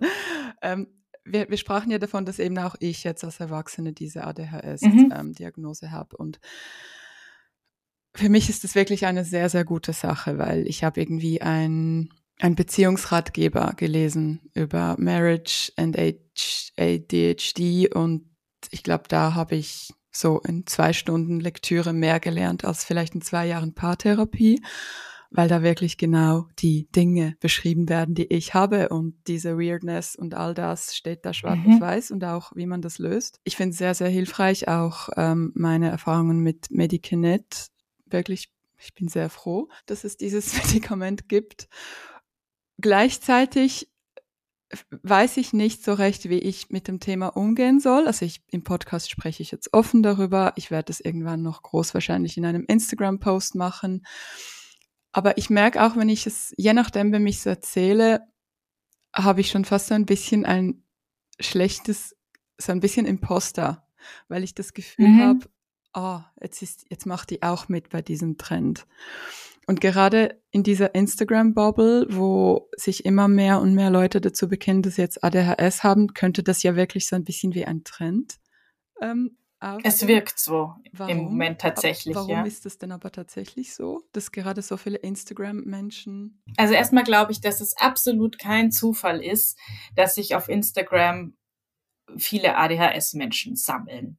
Also wenn es jetzt eine Statistik gäbe, die es natürlich nicht gibt, ja, sagen, wie ist, äh, wie hoch ist der Anteil von ADHS äh, Menschen in der Gesamtbevölkerung und wie hoch ist der Anteil von ADHS-Menschen unter Bloggern, Instagrammern, Journalisten und Autoren und Schauspielern und äh, halt diesen ganzen Menschen die sich als, äh, als Kreativbubble auf Instagram herumtreiben, dann würde ich vermuten, dass natürlich der ADHS-Anteil bei dieser Gruppe deutlich höher ist als in der Gesamtbevölkerung, weil man sich natürlich Berufe und Umfelder sucht, in denen man klarkommt mit dieser Diagnose. Und da ist das, was du machst, das ist natürlich praktisch, ja. Das, das ist ein Beruf, der gut funktioniert. Du kannst dich permanent mit was Neuem beschäftigen.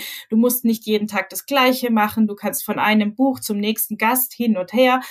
Ähm, du kannst machen, worauf du gerade Lust hast, thematisch. Also das ist einfach ein unglaublich günstiger Beruf für diese Diagnose. Und deswegen ist es, glaube ich, kein Zufall, dass du genau das machst und viele andere auch. Und deswegen ist es auch kein Zufall, dass man auf Instagram das Gefühl hat, aha, das haben jetzt alle. Mhm. Während man, glaube ich, wenn man jetzt äh, im Krankenhaus äh, in der, mit den ganzen Chirurgen in der Kantine mal nachfragt, wahrscheinlich in ratlose Gesichter blicken würde. Ist jetzt nur eine These von mir, ja. Und das andere ist, das ADHS gibt es als Diagnose im Diagnosekatalog seit 1987. Dann muss man natürlich noch ein paar Jahre draufschlagen, bis das so alle Psychiater und alle Ärzte auch wirklich geschnallt haben und wirklich diagnostizieren. Also nur weil was im Diagnosekatalog steht, hat es ja noch nicht, ist es ja noch nicht in, in jede Praxis und in jede Ambulanz reingesickert. Das heißt, die Menschen, die jetzt erwachsen sind, wahrscheinlich deine, dein Publikum vermutlich um die 40, zwischen 30 und 50, sage ich mal so grob, ja, die sind als Kind nicht diagnostiziert worden, weil es das damals eben noch nicht in der Art und Weise, wie wir das heute diskutieren, einfach gab. Und deswegen haben wir natürlich heute viele Erwachsene, die als Kind das nie diagnostiziert bekommen haben.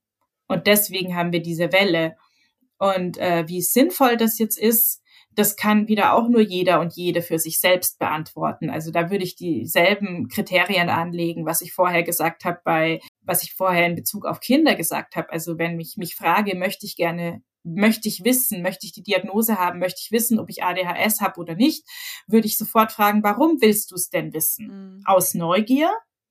Dann lass es bleiben, mhm. ja, weil bei mir ist es so, ich habe schon gesagt, meine to meine Tochter hat ADHS, mein Sohn hat auch ADHS, auch mhm. diagnostiziert bekommen und dann weiß man inzwischen, dass es eine, sehr starke genetische Komponente hat bei dieser Diagnose, weswegen die Wahrscheinlichkeit recht hoch ist, dass mein Mann und ich es irgendwie auch haben. Weswegen wir natürlich auch schon auf der Couch saßen und dachten, wäre ja interessant zu wissen, ja. Mhm. Und jetzt haben wir aber beide irgendwie ein Leben, eine Berufstätigkeit, ein Leben auch in unseren Beziehungen, dass wir sagen, wir kommen aber zurecht. Ich möchte gar nichts jetzt ändern oder so. Deswegen also wenn ich jetzt tatsächlich gestern bei der Ärztin gewesen wäre, jetzt einen Zettel hätte, äh, Frau Vorsamer hiermit zweifelsfrei nach 1000 Tests bewiesen, Sie haben ADHS, dann würde ich trotzdem nichts an meinem Leben ändern, jetzt im Moment. Kann sich ändern. Das ist alles ein Prozess. Vielleicht stehe ich nächstes Jahr da und will die Diagnose, will das unbedingt genauer wissen, weil ich einen Leidensdruck habe. Aber wenn ich keinen Leidensdruck habe, dann brauche ich diese, diese Diagnose auch nicht. Wer aber einen Leidensdruck hat, und den haben ja viele, dass sie irgendwie sagen, ich komme nicht zurecht in meinem Leben, ich falle von einer depressiven Phase in die nächste, irgendwie kriege ich nichts gebacken, meine Beziehungen scheitern alle, ich so. Also was auch immer man eben hat, ja, dann ich gebe zu viel Geld aus. Mhm. Was auch immer, ja. Also dann kann, kann das natürlich sinnvoll sein, da genauer hinzuschauen. Und deswegen ähm, finde ich das auch komplett sinnvoll, dass das viele machen. Mhm. Aber ich finde es eben wirklich auch wichtig, sich vorher zu fragen, warum will ich das überhaupt wissen? Was habe ich denn vor? Mhm. Und was würde ich denn machen, wenn was rauskommt? Und hier würde ich nochmal gerne auf deine Erfahrungen als Mutter eines ADHS-Kindes zu sprechen kommen. Du schreibst, dass du zuerst ähm, empört warst, als die Lehrerin die mhm. Vermutung mhm. geäußert hat und eben gedacht hat, was fällt dir eigentlich ein? Und dass du eher beim Schluss einen Blumenstrauß gebracht hast. Ja. Du hast vorhin auch gesagt, dass während der Untersuchung hast du wie bei der ersten Untersuchung gedacht, oh, yes, mein Kind ist ganz normal, es ist nichts. Ja. Ähm, alle, die jetzt vielleicht zuhören und auch denken, hoffentlich hat mein Kind nichts und ist normal, warum bist du dennoch froh, dass ihr diese Diagnose heute habt? Ähm, also das habe ich ja vorher schon gesagt, weil die Diagnose die steht ja nicht für sich, ja, die nagelt man sich ja nicht an die Wand und sagt, ich habe ADHS, da bin ich jetzt stolz drauf, sondern mit dieser Diagnose hat man die Möglichkeit, Hilfen zu bekommen. Also ich erlebe das auch oft bei vor allem Eltern, die sagen, ich möchte, also ich glaube, mein Kind ist ganz normal, mein Kind ist kein Autist, mein Kind hat auch kein ADHS, sondern mein Kind ist ganz normal, nur vielleicht ein bisschen anders und deswegen brauche ich ganz viele Hilfen. Mhm. So. Und das ist ein, ein total verständlicher Impuls, aber so funktioniert unser Hilfesystem nicht, zumindest nicht in Deutschland. Wer eine Therapie möchte, wer Medikamente möchte, wer Unterstützung möchte, der braucht eine Diagnose. Ich kann nicht sagen, ich bin bumpballgesund, aber ich will ganz viel Unterstützung. Und das ist meiner Meinung nach oder war für uns der Sinn der Diagnostik, dass man danach sagen kann, was brauchen wir jetzt? Und mit dieser Diagnose kriegt man es dann auch. Ja, also wer keine Diagnose hat, der kriegt auch von der Krankenkasse keine Therapie bezahlt. Ja, oder ich finde auch schon die Keywords, also du hast mhm. wieder diesen Satz, was brauchen wir? Da sind wir wieder ein bisschen bei der Nora Imlau, was brauchen wir? Und ich finde, eben weil ich schon das Schlagwort ADHS habe, kann ich ganz viel mit ADHS recherchieren. Also ADHS und Selbstständigkeit, ADHS und Ehe, ADHS und, keine Ahnung, Suchtverhalten. Ich finde das, oder eben die, das Beispiel aus diesem Buch, das meine Ehe irgendwie viel ja. besser dargestellt hat als Paartherapie, als es einfach um eben Familien und sonstige Dinge ging. Und ich glaube, von daher, man kriegt eben diesen Zugang zu diesen Skills und Tools und Genau, also das, das hat natürlich auch was, dass man sagt, wenn ich weiß, was los ist, welche Diagnose jetzt wirklich die richtige ist, dann kann ich auch viel mehr anfangen, mich einzulesen und zu sagen, was ist denn typisch für ADHS? Wie kann man unterstützen? Was brauchen ADHS-Kinder? Ähm, was sollte man besser nicht machen. Also da hat man natürlich dann gleich ganz andere Möglichkeiten, in die richtige Richtung zu laufen, mhm. anstatt wenn man einfach so verwirrt da sitzt und denkt, mein Kind funktioniert nicht, mhm. was mache ich jetzt? Ja? Ähm, was ich aber auch total wichtig finde, und das ist halt der Balance Act, den wir jetzt seitdem entlang gehen, äh, meine Familie und ich, ist, dass ich es auch schwierig finde, dann alles und jedes damit zu entschuldigen. Ja, ich kann nicht durch die Welt gehen und sagen, äh, Entschuldigung, ich kann das nicht, ich habe ADHS. Also das kann ich schon sagen und bei guten Freunden und wenn ich eine gute Beziehung habe, ähm, wird es hoffentlich dazu führen, dass mir vielleicht etwas mehr Verständnis für bestimmte Dinge entgegengebracht wird oder dass man bestimmte Sachen anders organisiert. Aber natürlich, und ich meine, das wirst du auch kennen aus deinem Leben, du musst ja trotzdem bestimmte Dinge gebacken kriegen, ja. Du kannst ja nicht sagen, oh, Entschuldigung, wir machen den Podcast zwei Stunden später, weil ich habe es vergessen. Dann sage ich, nein, Ellen, bin ich nicht mehr da. Hm. Habe ich keine Zeit mehr. Also du hast ja irgendwelche Strategien gefunden inzwischen, um trotzdem irgendwie pünktlich da zu sein und vorher das entsprechende Buch gelesen zu haben oder, oder, oder. Und da hat natürlich jeder und jede in, in ihrem eigenen Leben irgendwelche Herausforderungen, die man trotz ADHS irgendwie managen muss und das müssen auch Kinder. Und das ist eben, wie gesagt, der Balance Act. Einerseits Verständnis, Unterstützung, Hilfe, Therapie und andererseits ist es aber kein Blankoscheck, dass ich sage, ich habe ADHS, ich kann das halt nicht. Und das sind natürlich Sprüche, die von dem Kind, das ADHS hat und das auch weiß, natürlich kommen. Mhm. Dass wenn ich sage, wir müssen jetzt das Zimmer aufräumen, dann sagt ich, ich habe ADHS, ich kann das halt nicht. Und sagst so, ja, nee, so nicht. Das müssen wir trotzdem hinbekommen. Mhm.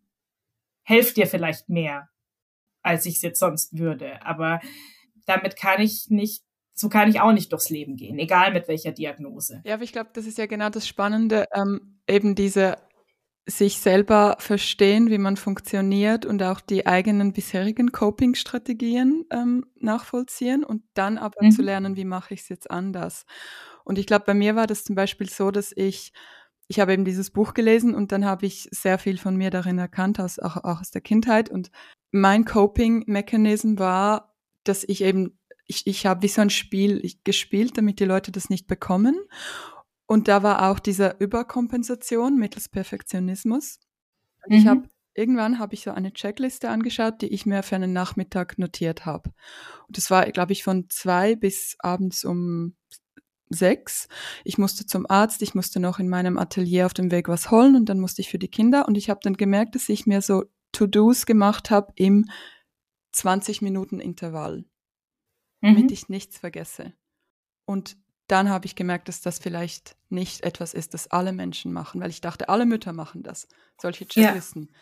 Und dann ja. habe ich gemerkt, ah, vielleicht hat es tatsächlich mit meinem ADHS zu tun und mein Problem, und ich glaube, hier kommen wir auch zu deinem von dir erwähnten Leidensdruck, ist, ich bin an diesem Perfektionismus und auch an diesen Checklisten. Ich habe ja auf meinem Blog habe ich jenste PDFs, die man downloaden kann. Checkliste für die Wickeltasche, Checkliste für den Abend. Ja.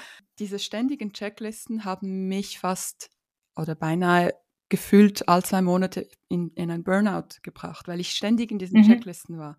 Und jetzt mit der Diagnose merke ich, ah, ich muss das einfach anders angehen. Und aber auch, ähm, muss ich sagen, und da kommen wir zum letzten Punkt, den ich mit dir besprechen wollte, ist mhm. die Medikation. Das ja. muss ich natürlich, also ich bin erst seit zwei Monaten dran am Ausprobieren, am Experimentieren, sehr sanft am Hochdosieren.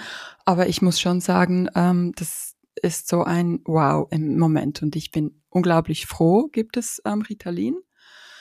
Mhm. Ähm, was mich sehr interessieren würde, ist, du beschreibst auch ähm, in deinem Buch einerseits deine Erfahrungen mit Antidepressiva. Mhm. Du beschreibst eine Szene, in der du als neunjähriges Mädchen zum ersten Mal Paracetamol, glaube ich, geschluckt hast. Also ja. Bei ja. dir in der Familie war der Umgang mit Medizin eher vorsichtig. Ja. Und dann beschreibst du auch eine Szene ähm, bei der Abklärung von deiner Tochter, also von der ADHS-Ärztin, die dann ganz vorsichtig Medikation empfohlen hat. Also auch hier mhm. das ich weiß nicht, ob Tabu das richtige Wort ist, aber die, die, die Angst vor diesen Medikamenten ist sehr groß. Und für Eltern, die jetzt zuhören, die vielleicht diese Angst teilen, was würdest du da ähm, so an, an Input mitgeben zu diesen Sorgen? Also die Angst. Soll ich jetzt meinem Kind Angst, oder, oder nicht? Natürlich. Ja.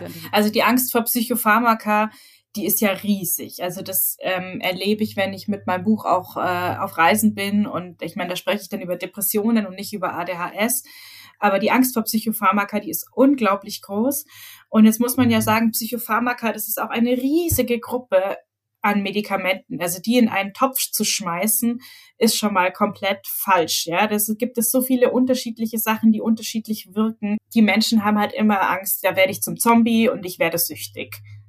So. Und diese, die, die Medikamente, die süchtig machen, die gibt es natürlich. Das sind die sehr starken Beruhigungsmittel, die ich bekomme, wenn ich sehr, sehr stark depressiv bin oder eine massive Angststörung habe, normalerweise im klinischen Kontext, normalerweise sehr streng überwacht. Also diese, diese Beruhigungsmittel, die so süchtig machen, ähm, davon sprechen wir ja überhaupt nicht. Ja? Antidepressiva machen nicht süchtig. Mhm gibt keins, das süchtig macht. Ja? Und äh, Ritalin ist wieder was ganz anderes. Also das kann man auch nicht vergleichen. Und ähm, ich glaube, die Ängste rühren eben davor, dass alle an, an Valium denken. Und also es, die, es gibt ja auch total irre ähm, Vorstellungen über, über Psychiatrie, aber das ist jetzt dann wieder was anderes.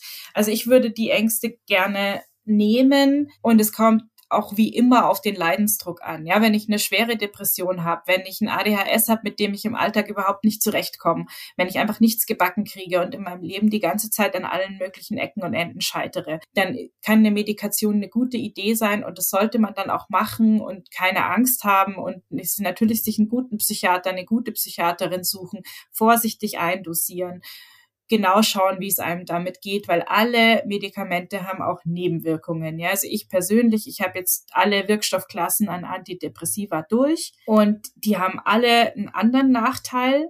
Es ist immer eine Abwägungssache, welche Nebenwirkungen bin ich bereit zu ertragen dafür, dass ich die Wirkung habe. Und dadurch, dass ich sehr schwere Depressionen habe, äh, sage ich, ich nehme an Nebenwirkungen fast alles dafür, dass ich keine Depressionen habe. Ja, und dann ähm, probiert man da halt rum. Und es ist ein Prozess. Auch das ist ein Prozess. Mhm. Auch da ist es nicht so, dass ich sage, ich habe meine Medikation gefunden, Haken dran, nehme ich die nächsten 50 Jahre.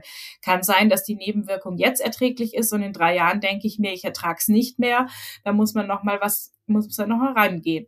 Und ich denke, bei Ritalin ist es äh, ähnlich. Ja, also es ist ein sehr äh, unglaublich mächtiges, wirksames Medikament. Also habe ich an meiner Tochter gesehen, wirkt extrem gut. Konzentration plötzlich da und auch in einer Geschwindigkeit. Das ist wie wenn man eine Lampe anschaltet. Ja, Tablette genommen, Viertelstunde später ist das Kind wach und da und völlig konzentriert und super. Es hat aber auch Nebenwirkungen die auch nicht zu verachten sind. Und da muss man für sich entscheiden und fürs Kind. Und da kann ich auch überhaupt nicht sagen, so und so und so und so muss man das machen, ganz abgesehen davon, dass ich keine Psychiaterin bin, sondern eine Patientin und die Mutter einer Patientin, sondern da kann ich einfach nur sagen, sehr aufmerksam sein, wie es einem geht, wie es dem Kind geht, im Gespräch bleiben mit den Ärztinnen und Therapeutinnen und dann einfach immer wieder das auch anpassen, aber jetzt grundsätzlich Angst davor braucht man eigentlich meiner Meinung nach nicht haben. Was ich auch sehr schätze an deinem Buch ist, dass du das eben so in Stories, in, in persönlichen, verletzlichen Stories und gleichzeitig eben mit dieser unglaublich fundierten Recherche und mit so viel Wissen und eben auch sehr offen über die verschiedensten Medikamente sprichst. Ich kann mir die Namen nicht merken, aber du. Ist vielleicht auch ganz gut so. Es sollte niemand mit irgendwie zum Arzt rennen und sagen, ich habe in einem Podcast gehört, ich will jetzt das. Und du kommst genau zu meiner Frage. genau das will ich dich fragen, weil mhm. also für mich ist wirklich, ich ich habe ADHS, ich tendiere zu übertreiben und ich übertreibe mhm. jetzt wahrscheinlich, aber ich habe das Gefühl, ähm, dass sich mein Leben jetzt wirklich sehr stark verändern wird zum Positiven. Und ich weiß gegen außen wirklich so voll die Ellen, die hat alles zusammen, die hat äh, ihren Podcast, die hat einen Mann, zwei Kinder, erfolgreich, gut aussehend, bla. Mein Leben sieht ganz anders aus. Und ich möchte jetzt nicht ins Detail gehen, aber ich habe sehr gelitten an diesem ADHS und ich habe das Gefühl, dass ich dank Ritalin jetzt wirklich wie so, wow, ein neues Leben habe. Und ich habe mir auch überlegt, ich würde sehr gerne offen darüber reden, wie, wie gut das Medikament für mich ist, um eben auch Ängste abzubauen. Ich weiß aber nicht, ob, ob ich das soll und darf und weil es, es wird ja wie so, du machst Werbung für, für Pharmaunternehmen. Was würdest du mir raten? Offen über Medikamente ich würde sehr, reden? Ich würde sehr eng bei dir selbst bleiben. Also einfach weil dies, also Psychopharmaka wirken bei jedem auch ein bisschen anders. Das heißt, du kannst immer nur sagen, wie es bei dir gewirkt hat. Es gibt Menschen, bei denen wirkt Ritalin gar nicht. Es gibt Menschen, die werden davon depressiv. Es gibt Menschen, die werden davon, die nehmen so stark ab, dass sie es absetzen müssen, weil sie sonst wirklich Probleme bekommen mit ihrem Gewicht. Ähm, Ritalin wurde ja ursprünglich als Appetithemmer entwickelt. Die ADHS-Wirkung war am Anfang eine Nebenwirkung. Inzwischen ist es andersrum. Ich auch nicht spannend. Ja, doch. Deswegen heißt es Ritalin, weil der Mann, äh, der es erfunden hat, dessen Frau hieß Rita und sie war ihm zu dick. Wow. Eine reizende Geschichte, oder? Wow, okay. Genau, aber es, es ist eben ein, ein sehr mächtiges, sehr wirksames Medikament, deswegen muss man da auch äh, achtsam sein. Und es ist auch so, dass das, also das hast du auch, haben wir jetzt mehrfach gesagt, es ist immer alles ein Prozess, es sind immer alles Phasen. Das heißt, ich freue mich total für dich, dass es dir jetzt mit dem Ritalin so gut geht. Du nimmst es jetzt aber seit zwei Monaten. Vielleicht erzählst du in zwei Jahren was anderes. Also das, äh, da habe ich auch schon gehört, auch von erwachsenen ADHS-Patientinnen, die sagen, es hat mir super geholfen, aber auf lange Sicht hat es mich depressiv gemacht, mhm. deswegen nehme ich es jetzt nicht mehr. Das kann, muss nicht so sein. Ja, vielleicht sagst du auch in zwei Jahren ist es immer noch alles super, aber das weiß man eben nicht. Und deswegen wäre ich vorsichtig dabei zu sagen, äh, Medikament X ist life-changing und das Beste und holt's euch alle weil so ist es nicht. Also ich habe auch ähm, das Antidepressivum, das ich jetzt sechs, nee, acht Jahre genommen habe, ja. Und es hat acht Jahre wirklich wahnsinnig gut gewirkt und ich würde auch sagen, es hat mein Leben gerettet, genau. Und so. Und trotzdem habe ich jetzt vor einem halben Jahr beschlossen, die Nebenwirkungen, die das hat, die möchte ich nicht mehr. Und jetzt probiere ich gerade was anderes aus und weiß noch nicht genau, ob das funktioniert für mich auf Dauer oder ob ich zurück muss zum Alten, weil ich natürlich für mich persönlich unterm Strich sage, wenn das nicht funktioniert, dann gehe ich zu dem Alten zurück und ertrage die Nebenwirkungen weiter, weil die Alternative wäre eine Depression und ich will nie wieder eine Depression haben. Es ist so schlimm für mich, ja. Deswegen bin ich an Nebenwirkungen vieles bereit zu ertragen, was aber wiederum andersrum nicht heißt, dass ich nicht doch mal jetzt was anderes ausprobiere. Es gibt viele Antidepressiva, die wirken alle sehr unterschiedlich. Da kann man auch mal ein bisschen rumprobieren. Natürlich immer im Gespräch mit der Ärztin mit einem genauen Blick drauf. So. Ähm, genau, aber irgendwie zu sagen, Medikament X super, nur weil es für einen selber super ist, finde ich gerade bei Psychopharmaka sehr schwierig, weil es wahnsinnig individuell ist, was bei wem wie wirkt. Und wie, wie sollen wir denn über Medikation sprechen, um eben einfach diese Ängste abzubauen? Soll, mm, gibt es einen Weg, weil ich finde es schon wichtig, dass man diese Ängste abbaut. Das ist eigentlich das, was du in deinem Buch machst. Ich glaube, man kann auch total sagen, ich nehme was. Ja, also das habe ich in meinem Buch gemacht. Das sage ich, erzähle ich auch in Podcasts oder wenn ich eingeladen werde, um über mein Buch zu sprechen oder daraus zu lesen.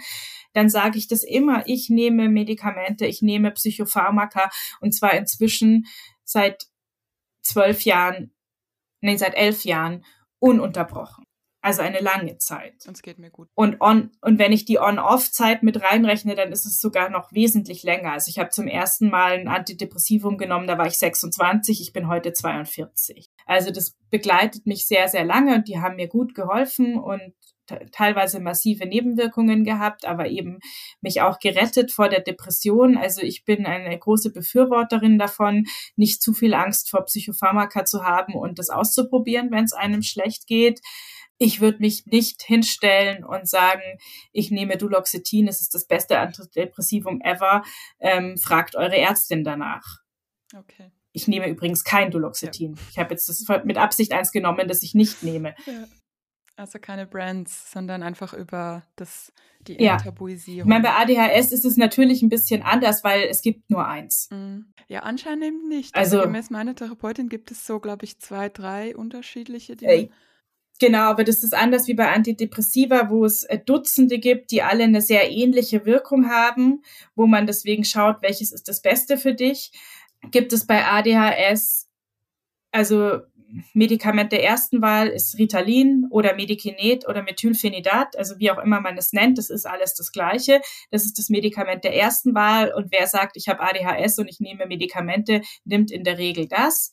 Und dann gibt es noch zwei andere Wirkstoffgruppen, die bei ADHS verschrieben werden, wenn das Ritalin nicht hilft oder wenn das nicht genommen werden möchte wegen den Nebenwirkungen. Die wirken aber völlig anders. Also das ist jetzt nicht wie bei einem Antidepressivum, wo ich, wenn ich zum einen zum anderen wechsle, vielleicht dasselbe in hellgrün habe oder zumindest sehr ähnlich, mhm. sondern da habe ich eine komplett andere Wirkstoffweise und deswegen auch eine ganz andere Art der Behandlung und so. Also das musst du mal einen Psychiater oder eine Psychiaterin einladen, die dir das noch viel genauer alles erklären kann als ich. Aber das ist, das ist so der Unterschied, dass wir bei Depressionen eben Dutzende von, von Wirk von Medikamenten haben, die alle sehr ähnlich wirken. Also der und bei, bei ADHS haben wir, glaube ich, drei Medikamente, die aber jeweils eine ganz unters unterschiedliche Logik dahinter haben. Unglaublich viel Wissen. Ich danke dir so sehr, dass mhm. du das mit uns teilst und auch, dass du das in deinem Buch, das ich wirklich allen sehr, sehr ans Herz legen möchte, ähm, mit uns geteilt hast. Wir haben gesagt, wir machen eine Stunde bis 90 Minuten. Ähm, ja. Es geht schnell. Jetzt sind wir bei 90 Minuten. Musst du noch ein bisschen schneiden. Aber ich glaube, du schneidest ich gar schneide nicht, nicht. Nein, das, ich habe kein Budget für, für so viel ähm, tontechnische Arbeit. Hast du noch zum Schluss irgendeinen Gedanken, den du noch gerne da lassen möchtest? Haben wir irgendwas vergessen? Nee, also ich wünsche mir, ich wünsche mir mehr Offenheit. Ich sehe das auch mehr und mehr, dass mehr über diese Themen äh, gesprochen wird. Und ich wünsche mir, dass weniger schwarz-weiß gesprochen wird. Also dass wir eben wirklich sehen, dass erstens diese, diese Differenzierung zwischen habt ADHS, hat kein ADHS nicht ganz so einfach ist, wie wir oft wünschen. Und dass aber auch ähm, der Umgang mit Menschen, die von Diagnosen, die Diagnosen haben, die betroffen sind, offener wird im Sinne von, das hatten wir jetzt heute auch schon mal im Sinne von, was brauchst du? Was brauche ich, was brauchst du.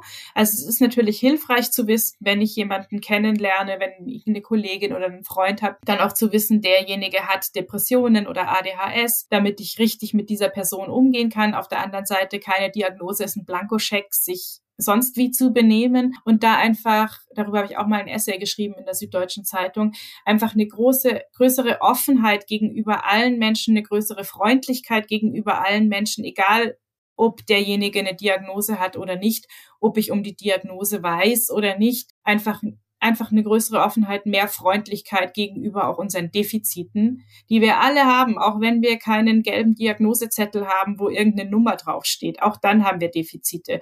Und auch dann wünschen wir uns dafür Verständnis von unserer Umgebung, zumindest ein bisschen. Und dafür möchte ich eigentlich werben, dass wir, dass wir uns da freundlicher begegnen. Und dass wir den Menschen sagen, go hug yourself statt go F Ja, genau. Perfekter Abschluss. Ich danke ja. dir so sehr für deine Zeit und für deine Arbeit, liebe Barbara.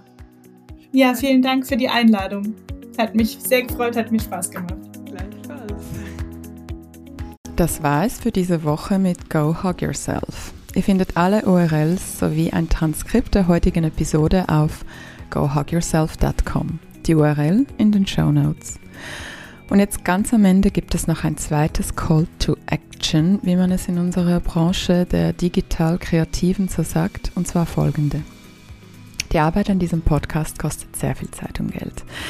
Und ich fühle mich, wie ihr schon wisst, eher unwohl mit dem Einsprechen von Werbung und euch irgendwelche Dinge anzudrehen, die ihr im Grunde nicht wirklich braucht.